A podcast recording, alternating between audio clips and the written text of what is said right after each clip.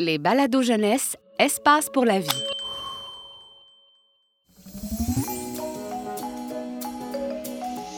Vous écoutez Radio Plante, la radio par et pour les plantes. Un balado du Jardin botanique de Montréal.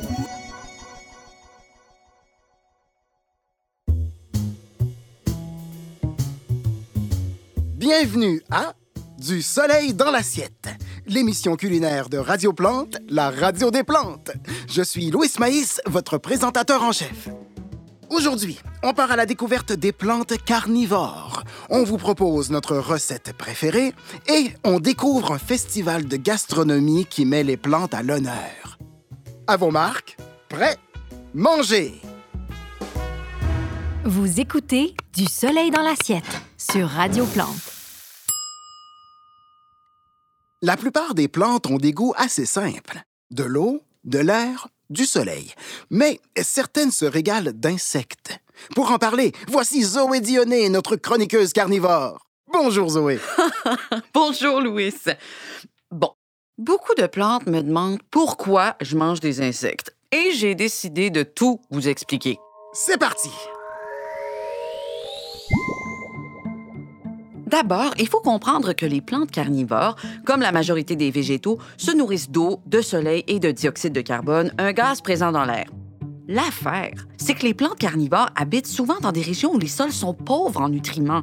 Alors, elles ont développé des techniques ingénieuses pour en trouver. Pour vous à la maison, les nutriments sont des substances microscopiques présentes dans la Terre et qui nous sont essentielles. Oui, oui, voilà, c'est ça. Comme nos sols manquent de nutriments, eh bien, on en trouve ailleurs et il y en a dans les insectes. Ils complètent notre alimentation comme une collation. C'est très malin. Je comprends mieux maintenant. Et euh, comment font les plantes carnivores pour euh, attirer les insectes? Ah, il existe plein de moyens différents. Certaines ont développé un piège très glissant en forme de cornet. Les insectes n'arrivent pas à s'agripper et ils tombent tout au fond dans une sorte de soupe mortelle. Il y a aussi des plantes carnivores très, très collantes, pratiques pour capturer des insectes et les déguster. Hum, c'est effrayant. Euh, je veux dire, c'est fascinant. Euh, toi, Zoé Dionné, tu es une Dionée, Mhm. donc tu as toutes sortes de, de mâchoires au bout des feuilles. Ah non, non, non, pas des mâchoires. Je suis un végétal, pas un animal. J'ai juste des pièges qui ressemblent à des mâchoires. Mais ce sont des feuilles un peu différentes. Tu vois, Ah oui! Il y a des petits poils dedans qui détectent les insectes. Quand un insecte s'y pose assez longtemps, clac! Le piège se referme en moins d'une seconde. Vraiment? En moins d'une seconde? Mhm. On peut voir? Et Il y a une petite mouche à fruits en studio, justement. Eh ben, je peux vous dire que c'est quelque chose. Oui, hein? Je suis impressionnante. Et donc, là, tu, euh, tu digères. Oui. Mon piège, c'est une sorte euh, d'estomac. La digestion prend une semaine environ et pendant ce temps, le piège reste bien fermé. Ensuite, il pourra se rouvrir. Par contre, après trois utilisations, il arrête de fonctionner et se dessèche. C'était vraiment fascinant, Zoé. Merci pour cette superbe chronique qui démystifie la vie des plantes carnivores. On sait maintenant qu'elles capturent des insectes pour trouver les nutriments qui manquent dans leur milieu. Un gros merci. Ah, ça me fait plaisir. Du soleil dans l'assiette sur Radio Plante. Zoé Dionné reste avec nous pour la suite. Ben oui. C'est le temps de mettre un tablier. Hein? On présente une recette qui plaira à la plupart de nos auditeurs et de nos auditrices. Ah! C'est nourrissant et sucré, ça réduit la pollution et ça permet à un grand nombre d'êtres vivants de respirer. Est-ce que vous avez deviné? Je parle bien sûr de la savoureuse recette de la sève sucrée, réalisée grâce à la photosynthèse. Ah oui, j'adore! La photosynthèse, c'est une technique culinaire qui nous tient en vie depuis la nuit des temps. Pour commencer, Louis, un rappel des ingrédients? Oui, c'est très simple. On aura besoin de la lumière du soleil, Ah, j'ouvre les rideaux. d'eau et de dioxyde de carbone. Là, à la maison, vous vous dites peut-être du dioxyde de carbone. Ben voyons, Louis, c'est quoi ça? Moi, moi, je sais! Le dioxyde de carbone est un gaz présent dans l'air. Nous, les plantes, on l'absorbe et on rejette de l'oxygène. C'est ça. Merci, Zoé. Donc, sur votre liste d'épicerie, notez bien. On a besoin de soleil, d'eau et de dioxyde de carbone. Pour pimenter le tout, vous ajoutez dans votre eau tout un tas de nutriments, des petits éléments essentiels présents dans la terre. Et au niveau des quantités, eh bien, euh, disons que ça dépend de vous, de vos goûts et de votre environnement. Bon, tout le monde a ses ingrédients? Oui, Zoé? je suis prête. On peut passer à la préparation. La première étape se passe du côté de vos racines poilues. Ah, je vous entends rire à la maison. Bien sûr qu'on a des poils aux racines. Oui, oui, et c'est grâce à elles que vous pouvez extraire de l'eau et des nutriments du sol. Deuxième étape, il faut aspirer cette sève brute comme avec une paille pour qu'elle monte dans vos tiges jusqu'aux feuilles. Là, on arrive au cœur de la recette. C'est là que se passe le coup de maître, le tour de magie. Dans les feuilles, on va charger l'eau en sucre, un sucre spécial que les plantes adorent. Oui, cette troisième étape, c'est mon moment préféré. Vous allez orienter vos feuilles vers le soleil, comme des panneaux solaires. Laissez entrer le gaz carbonique, mélangez le tout avec l'eau et hop, tadam! Grâce à l'énergie du soleil, vos feuilles vont transformer le mélange en délicieuse sève sucrée. Une belle sève élaborée. Hmm. Miam! Ah, c'est ça la photosynthèse. C'est dans cette sève riche en sucre que vous puiserez toute l'énergie nécessaire pour pousser, fleurir et produire vos fruits.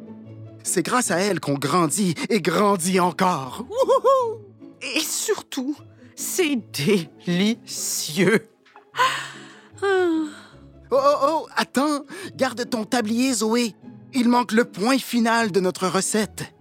Pour ne pas se sentir ballonné et les tiges lourdes après ce bon repas, il faut faire un bon petit rot pour relâcher de l'oxygène dans l'atmosphère.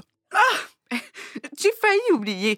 Ben oui, après avoir mangé, pouf, les plantes libèrent de l'oxygène qui permet aux animaux et aux humains de respirer. C'est vrai, nous, les plantes, on consomme le dioxyde de carbone, tandis que les humains consomment notre oxygène. C'est un cycle de la vie où on existe en harmonie. Ah oui, nous les plantes, on est tout simplement essentiels à la vie. Oubliez jamais ça, les amis. Et en plus, on est autonome. On fabrique nous-mêmes notre nourriture. Nous sommes les seuls êtres vivants à y parvenir. À part mes petites collations carnivores, c'est vrai qu'on est indépendante. Et que je suis fière d'être une plante. Oh là là là là là là. Ce qu'on est philosophe à Radio Plante. Bon, euh, je crois qu'on a fait le tour de notre recette préférée. Mhm. Grâce au soleil, nous avons transformé l'eau, les nutriments et le dioxyde de carbone en sucre et en oxygène. Bon appétit! Vous écoutez Du soleil dans l'assiette sur Radio Plante. On passe maintenant à notre chronique Découverte. Notre journaliste sur le terrain, Méline Aubépine, est à un festival bien spécial dédié à la gastronomie végétale. Méline, où êtes-vous cette semaine? Bonjour Louis, bonjour tout le monde.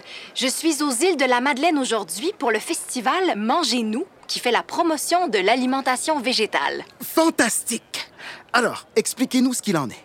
Bien sûr Louis. Le festival Mangez-nous célèbre le répertoire gastronomique que les plantes offrent aux autres êtres vivants. Des exposants des quatre coins du monde présentent leurs spécialités. Des fruits, des légumes, des graines, de la sève et même du bois et de l'écorce. La foule est impressionnante. Oiseaux, insectes, poissons, mammifères. Des millions d'espèces animales sont venues assister à l'événement, humains inclus. J'adore! D'ailleurs, j'ai quelques cousins éloignés qui participent à ce festival. C'est exact, Louis. Le maïs est effectivement représenté au pavillon dans le champ, destiné aux humains. Même si les ratons laveurs en raffolent aussi.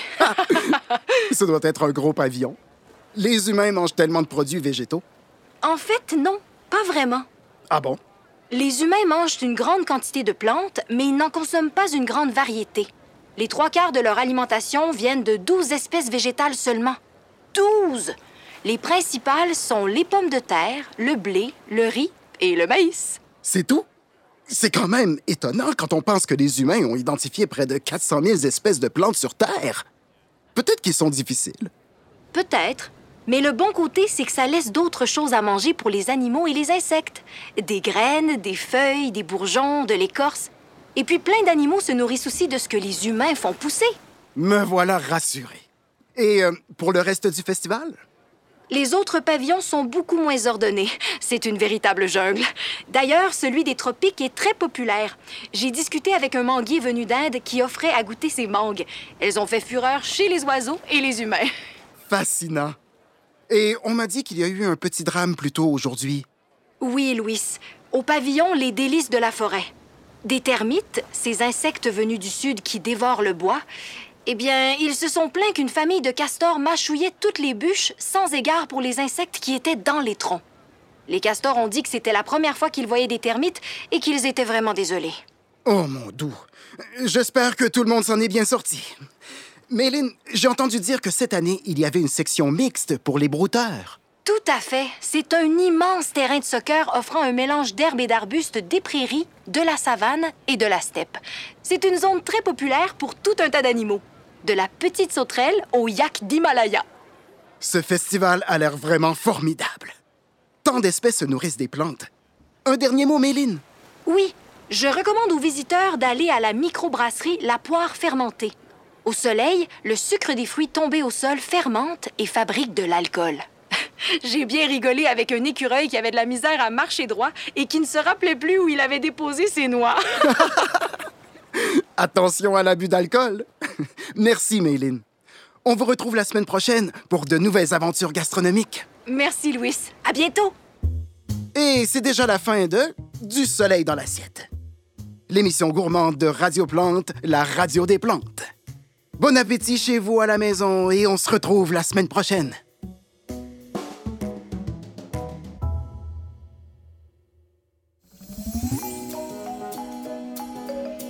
Ce balado est une production signée La Puce à l'oreille pour Espace pour la vie. Un texte de Lucille Aumonier et Martin Payette. Avec les voix de Philippe Racine, Véronique Pascal et Noémie Leduc-Vaudry. Une co-réalisation de La Puce à l'oreille et des studios Bakery. Espace pour la vie est un service de la Ville de Montréal et le plus important complexe en sciences de la nature au Canada. Pour retrouver tous nos balados, rendez-vous sur espacepourlavie.ca.